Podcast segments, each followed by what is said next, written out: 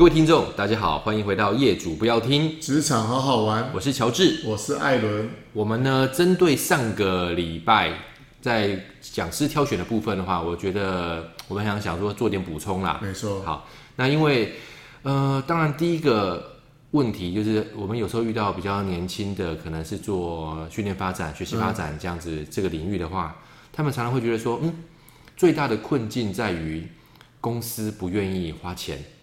那当然，我觉得公司不愿意花钱办训，或者不想花钱找外部讲师，这个很容易理解，特别是在景气比较低迷的时候有这样的状况。因为主管会觉得，其实成效不容易这么短时间看到了，而且要花这么多钱，那不见得能够得到好的绩效的话，其实大家对于办训的意愿会会比较降低。是的，是的。但是呢，也不要以为有训练资源，老板愿意让你花钱，你就真的花得出去哦，因为。中间有太多的需要去配合的，就是我们常常会发现，一个觉得我们觉得一个比较 OK 的，或者一个比较完美的训练课程能够被执行，真的是天时地利人和都要去搭配。举个例来说，等一下艾伦可以做比较呃这个实物上的分享。我们今天假设这个训练课程好不容易跟老板谈定了，但是第一个最最难安排的是。学员的时间跟讲师的时间能不能 match？那讲师外部的话，他只要时间空出来好安排，诶，但是不要以为这样就算了。我们常常会遇到的是，这个课程要参与训练的学员可能都是公司重要的。那通常以我来说的话，先前的工作经验，我最害怕业务方面的训练，因为业务常常是客户一抠或者是怎么样，他们就是出差，就是不在，或者是说上课当中。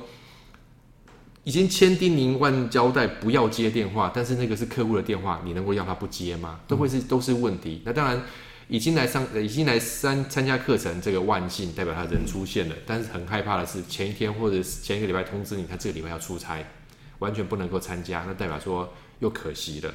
好，这是第一个针对时间的部分，就是配合上面的安排上面，不晓得艾伦有没有其他的补充？我个人其实是是有蛮多感触的哈。嗯，以前担任 HR 或担任这个办训人员的时候，总是希望公司好不容易安排一个好的讲师，但我把你调训出来，那宝贵的资源难得协调到，应该你是参训的学员，应该要全心的投入。对，哦，把时间放开来，因为主管都来开讲了。嗯嗯嗯。哦，这是我们其他方面，但后续我的工作有曾经转换过担任业务。嗯。那其实我认为，其实有些时候换了位置就换了脑袋，确实，这这这这真的是是没有办法去避免的哦。嗯嗯、我举例子，假设我我今天哦好不容易把时间排出来了哦，九点到十二点，哦我我好不容易留下来，这个要要上这堂课程，这个课程也是业界知名的老师，我可以从中得到很多的经验。然后可以得到老师实物上面的一些解析跟跟剖析，甚至可能是意见交流。嗯，好，十点突然间客户来个电话，对，好，就是说很急，嗯，好，那你可能接出去可能两分钟，他又再打来了，代表可能他有一些实物上面需要紧急被解决的部分，比如说，哎，东西可能不好用，嗯，或是可能他的主管 complain 他，嗯，你必须要花二十分钟去解决这个问题的时候。回来，你课程其实是跟不上的。对，中间落了一段。你会落了一段。好，这还不打紧哦。假设又有小组分组演练，嗯，又要小组讨论的时候，你组内的人员可能假设六个人，好，你出去了一次，好，再回来，你还问到，哎，请问一下，该上到哪里？对，其实其实大家很愿意配合你，可是实际上当两次三次的时候，大家会说啊，没关系，你就忙就好了。嗯哼。好，那反正大家配合演出嘛。对。所以其实上面这件事情，如果假设我是业务，我没办法，我我必须要为了公司整体的绩效来做考考量跟跟这个，我必须被被把时间留下来。对。但是如果我是后班的 HR，我会我会一直觉得说，哎，这个这个业务人员到底在干嘛？嗯嗯嗯。为什么一直进进出出？不是？这个再三叮咛，这个老师很重视课堂上面的品质吗？对，为什么一直来来回回来来回回？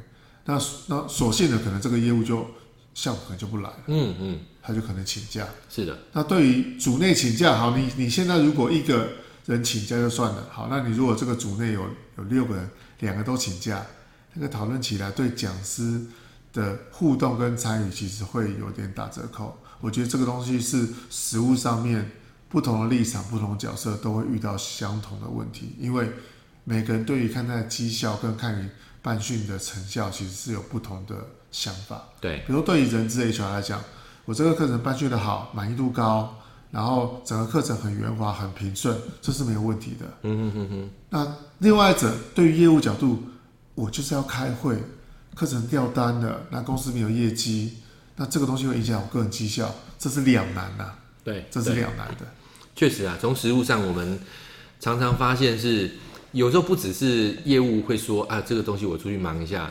我还遇过那种是，呃，接到电话的是业务单位的大主管，嗯、他就直接说，哎，那课程停一下，那个某某某业务跟某某某业务，哎，你们就赶快出去，赶快先去处理。那身为人资呢，当然。这个时候就只能笑笑的说：“OK 啊，没问题啊，因为如同艾伦所提到的，孰轻孰重，当然还是大主管决定嘛。那这是第一个在配合度上面。那当然还有很多的细节啊，就是这个配合是指学员的出席，或者刚刚所提到的讲师时间能不能留了下来。但除了这个之外，我们讲人事时地物嘛，诶，可能有些听众会觉得说：哎，怎么怎么会是因为这个小事卡住？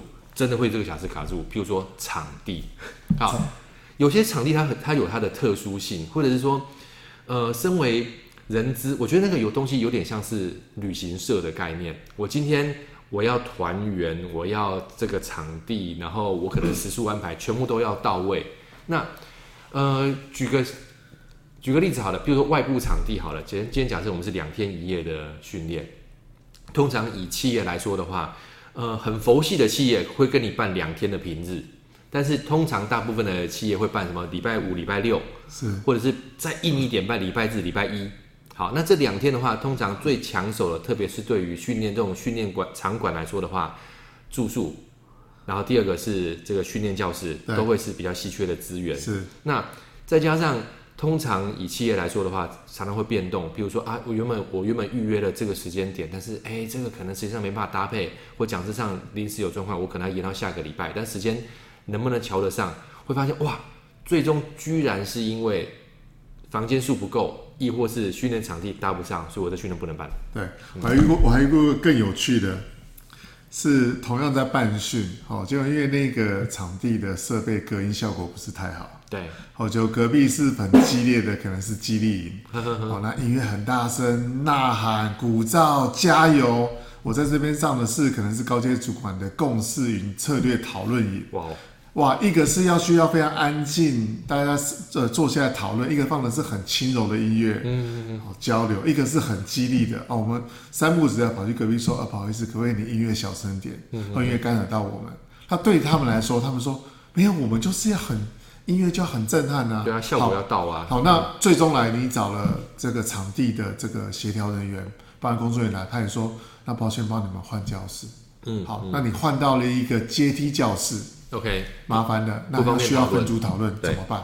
所以其实这真的是两难呐、啊，因为有的时候就像如同刚才乔治讲的，天时地利人和，有的时候你这边都准备好了，就好不然的隔壁隔壁的场地他们运用的空间我们没办法预期，嗯，这都是可能会造成课程大打折扣，甚至可能是让这次的活动呃不不不尽人意的呃可能是次要的原因。对，但是他。因为它就是有关键性，就就跟在公司里面一样，你要开会，但是现在就是没有会议室，那一样，那就变成非常尴尬，就是你只能用像刚刚艾伦讲的，你就只能用一个方式，一些方式设法去做一些突破。现在呃，索性有类似像是就远端啊，远端会议或视讯会议可能可以处理，但是以训练活动来说的话，这个东西目前还是比较难克服啦。比如说以场地，特别是外在的部分。好，那当然。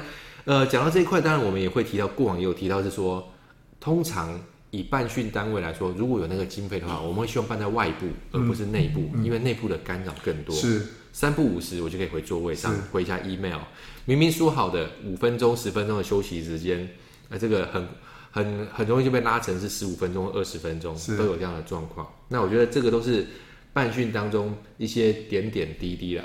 那有地点上的安排，那当然也会有交通相关的安排。所以，呃，回想起来，我觉得如果是在外面办超过一天的训练，我们真的跟人资真的跟旅行社没有两样，是等于是包含集合，嗯，然后交通，甚至保险，然后一些一些食宿的安排，比如晚上的这个，比如假设是两个人住一间的话，哎、相关的全部全部全部可能都会是我们重要的内容。那，嗯、呃，会不会觉得私教？我是觉得不至于，我们最主要还是训练本体，就是训练课程的本身，但是这些东西也是需要去 cover，免得是说。呃，因为这些东西影响到的训练整体的成效，那其实就会有点得不偿失。是，其实刚才乔治有提到旅行社哦，其实老实说，我自己的想法是，如果接到那种，呃，不管是企业内部或外部的邀约哦，那那对于承办人员，有些公司它的 HR 人数就真的很少，嗯，可能就两位。对，那他有预算有经费，他会希望找到是一个可以委外经营，就是说，哎，你跟我一样是同样调性的，但是你能够满足我的需求。我的食衣住行娱乐，你都可以把我 cover 好，钱不是问题。嗯嗯嗯嗯，这这这个相对单纯哦。哦，那有的是他他他他希望你能够帮他统包，那他也有额外的想法。嗯，比方说零食说，哎，这个哎不好意思，那个餐点可不可以让我们？因为我们今天哦，这个氛围很好，我们可不可以加点？哎，比如说多呃多一些呃比较高端的一些餐点的点心。甚至可能，哎，我们刚才吃的可能太咸了，可不可以淡一点点？哇，那个原本都定下来的，它可能会有额外的费用支出，那这个东西就很难为了。你到底要不要满足客户的期待？甚至是我们可能要去跟呃这个饭店，甚至可能是这个这个这个接待会所的来做沟通协调。嗯嗯，其实这都是都是会有一些注有一些思维末节的东西会影响整个课程的品质。那该。之前有提到所谓的，呃，如果假设这堂课是业务，对，好、哦，这是业务，那业务又很奇妙哦，他这堂课可能三分之二时间都在那边接电话，嗯哼，回头沟通的满意度还是极高的，嗯嗯嗯，好，那就很难为，哎，他到底有没有学到东西？对，那他会说，哦，这个餐点很好吃啊，哦，工作人员服务很这个很融洽啊，哦，这个住宿这个呃品质很 OK 啊，嗯，为什么？因为他是业务，对，他也知道。他可能造成了承办人员的困扰，他也希望能够让这个课程的品质能够被兼顾。嗯嗯。好，可是对于我们来说，对于我如果假设我是 HR，我会觉得，哎，这个品质上课是不太 OK 的。对。可是整体满意度如果高达可能四点九，甚至五分，你要怎么跟你老板说？老板，我觉得办个训的成效其实不是很 OK。对。是不是未来我们这个课程可以做调整？那主管会说不会啊，你看业务都很满意，嗯、学到很多东西。对，好，这个那我觉得这就是一场变成是一场 roll show 了。嗯、那为了办训而办训，这个也是有可能会发生的。确实，确实，因为呃，这个我觉得要看人资或者是说公司怎么看待这件事情。因为在我们还是小萝卜头的时候，那个时候主管有告诉我们说，我为什么要跟课？跟课除了是 monitor 整个的训练现场的状况，譬如说，假设麦克风没电了，投影机出了问题了，我们要现场立即做解决。但是我觉得另外一个其实更有价值的是，透过跟课去了解或者去确认讲师所传递的东西跟当初所谈的一不一致，或者是学员的状况。因为呃，我们经历过很多课程，课程是可能是给所谓的潜力人才的。那当然，如果这个办训方，或者是说这个单位的主管，他很有 sense 的话，他可能会甚至多带一句是说：“哎，这个艾伦或乔治，你能不能帮我观察一下这些学员当中有没有哪些特殊的状况？嗯嗯、可能他会觉得说，哎，有些可能有 potential 的，但是他可能譬如上课的状况很糟，是代表他可能不重视，没错。那可能延伸的是他对于个人的学习发展或学习成长。”没有那么重视，那未来可能比较容易遇到瓶颈，是，亦或是中间有没有一些呃这个脱序的状况啊，或者是说他其实个性比较强硬，会跟讲师杠起来，这些都会有。那觉得那我觉得这是我们跟课当中一个很有价值的东西。但我这边先停一下，我想拉回来问一下艾伦所感知目前业界的状况，因为艾伦刚刚所提到说有一些企业它是有训练资源的，但是它可能。HR 的人力不会拨出来那么多，因为我回想以前的话，假设我们办一个大型的训练，几乎是整个整个 HR 都是全部投入，哎，都要动起来。那个人数可能都是十数十数人这样子，十几个人。那但是呢，现在因为各个单位人力都会比较限缩嘛，那你会觉得说，像那种 outsourcing 外包的这个概念，等于是我办这个训练，但是我等于是把除了讲师以外，我食宿相关的夯不啷当全部我都包给这个管顾，是一个未来的趋势吗？还是说是现在比较流行的方向吗？嗯，我我我我的感觉哈，现阶段我收到很多呃客户的需求，甚至是可能是朋友的呃就是呃呃 request，嗯，嗯哦，他们的想法就是说，如果我可以统包给一家管顾公司或是一个专业的讲师。那因为我他会直接告诉你，我的我的工作人员真的很少，对，我 HR 全 HR 就五个人，嗯嗯嗯，可是我这次出去的主管有三十个，对，好，那我希望可以分成五组，那我每一组都要有跟有要有这个工作人员来配合，嗯嗯嗯，好，那假设我是我是一家管顾，我承接下来了，好，第一个三十个人通常会是一个讲师带一个助教，嗯，好，那一个讲师带一个助教，如果你分成五六组。你还要再带随行的工作人员做记录、做跟催。好，那你想想看哦，如果你要找到有品质的人员，他的费用绝对不低。对，好，那如果你要找到只是一个工读生，他可能就吃吃喝喝玩玩，然后小小萝卜头，其实对于来授课的人也知道哦，你可能是学生来打工。嗯嗯，好，那你的费用那自然降低了，但品质不 OK，所以其实会遇到一个点是，对于内部这种小小众的 HR。好，团队比较小的，他们有这个预算，他们期待课程品质能够做得好。当然，可是对于外部人，他会觉得说，哎，三十个很好带啊。但是你又要要求品质的时候，我的工作人员居多的时候，那就会陷于两难了。嗯嗯，因为有可能你的课堂表现得很好，但是你在随行做观察的时候，达不到刚才如乔治讲到的。我想要去注意到某些主管们的实际状态，嗯嗯，甚至是过程当中有没有所谓的需要团队合作、团队凝聚的时候，他是演给你看的，嗯嗯嗯，甚至在冲突过程当中，呃，工读生也好或随行人员，他没办法去从中去观察到底这个冲突点是来自于什么地方。对，好，比方说，哦，明明是 A 员工或 A 主管，好、哦，什么事都不做。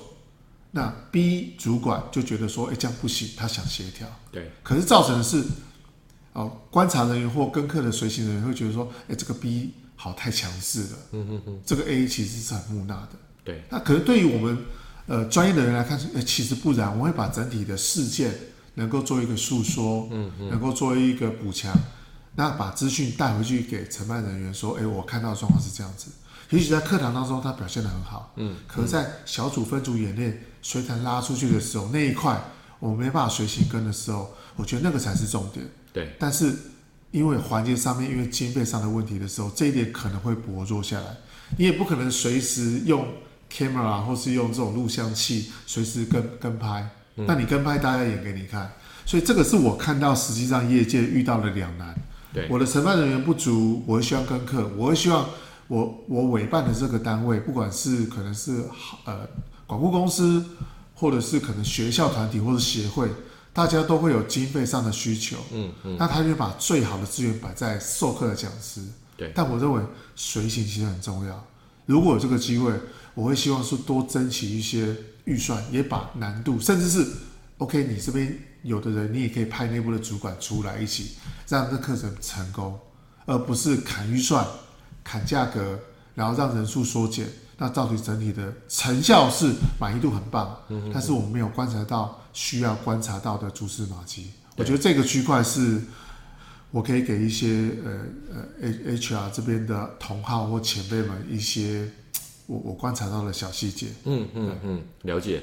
我简单做个小结啦，因为我觉得其实以现在的状况，或是一直以来，特别是我们在的电子业，将本求利嘛，一定会希望找 CP 值高的。那我我会换一个方向方向或换一个方式想是，如果企业仍然有这样子很强的需求，或许对于管顾或对于讲师的团队来说，它就是建构筑这个专业壁垒的一个很好的机会。嗯，是我的团队，我们能够做到的是这些东西，我们都能够做到，但是我们 CP 值高。是。那如果能够做到这样子的话，无论是这家气管顾问公司或这个。讲师的这个团队，他们就应该有更有机会跟这家公司或跟这个组织形成比较长期的合作，合作，因为它有点像是良性循环。因为我对于这个企业了解，我知道你们的需求，所以我的配合度或者是我整个展现的成果会符合你们的预期。那可能要重新找配合的，那可能重新要磨合，要花的时间或人力，不是这家企业愿意的，所以那个长期的呃 partnership 就是这个伙伴关系就会出来。是，那我觉得或许是延伸提到的啦，因为企业的需求永远会在。我相信对于所有的听众，如果您是这个人资当中的办训相关的人员的话，品质跟效果永远永远是 KPI 是重中之重。那要达成这样的效果，我们可能透过呃今天简单的补充跟梳理啦，也分享目前我们所观察到，或是我过去所学习到的，或所经历到相关的状况。好，以上就是本集的内容，我们多聊了一些关于呃要办训中间有哪些 mega，有哪些需要呃安排或者需要多加考虑的地方，也跟所有的听众分享。这就是本期的内容，我是乔治，我是艾伦，我们下次见，好，拜拜，拜拜。